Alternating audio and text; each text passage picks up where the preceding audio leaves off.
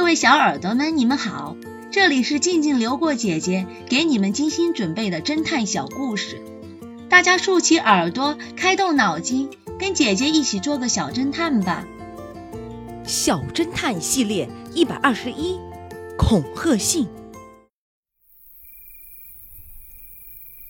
一个夏日的夜晚，布朗宁大街的一个公寓突然失火。五二九房间里浓烟滚滚，住在这间套房里的瑞切尔小姐幸运地逃出了房间，而跟她同住的安娜小姐却没有这么幸运，被烧死在自己的房间里。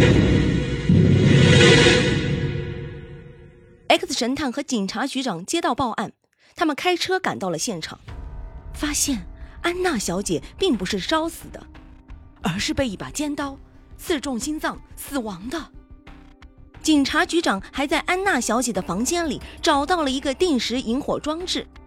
X 神探说道：“凶手在起火前已经将安娜小姐杀死了，然后启动的自动引火装置，试图掩盖安娜小姐的真正死因。”警察局长向瑞切尔小姐询问道：“瑞切尔小姐说，今天晚上我因为有个聚会，所以很晚才回到公寓。我看到安娜已经睡了。”就没有打扰他，我就回到自己房间里休息了。谁知道我刚刚睡下，我便感到胸口闷闷的不舒服，我就醒过来了。突然发现四周弥漫着烟雾，我想肯定哪里失火了，我就急忙的大声喊叫安娜，还使劲的敲她的门。我看里面好半天没反应，我想她可能已经出去了，我就急忙的跑到了室外。此时离案发时间已有两个小时了，警察又找到了平时与安娜不和的 David 问话。David 说道：“也难怪你们会怀疑我，我之前还收到过恐吓信呢。”说着，David 拿出一封信来，上面写着：“我知道是你杀了安娜小姐，如果不想被人知道，你就必须在明天下午五点带上五十万现金，放到街心公园西侧门门口垃圾桶里。”否则后果自负。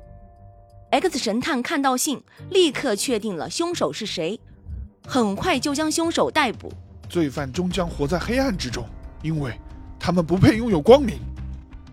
小侦探们，你们知道是谁杀死了安娜小姐吗？理由是什么呢？下集告诉你们答案哦。拳击手的谎言，这个故事的真相是。X 神探断定的凶手是尼尔，因为是隔着门射杀的，看不到人，杀手是不会把射击点定在要射杀的目标者身高以上的。如果是为杀尼尔而来，尼尔只有一点五米高，杀手却把子弹打得要高于一点八米的布洛克，而且还是伤在了头部。不难看出，尼尔要么知道实情，要么就是他所为。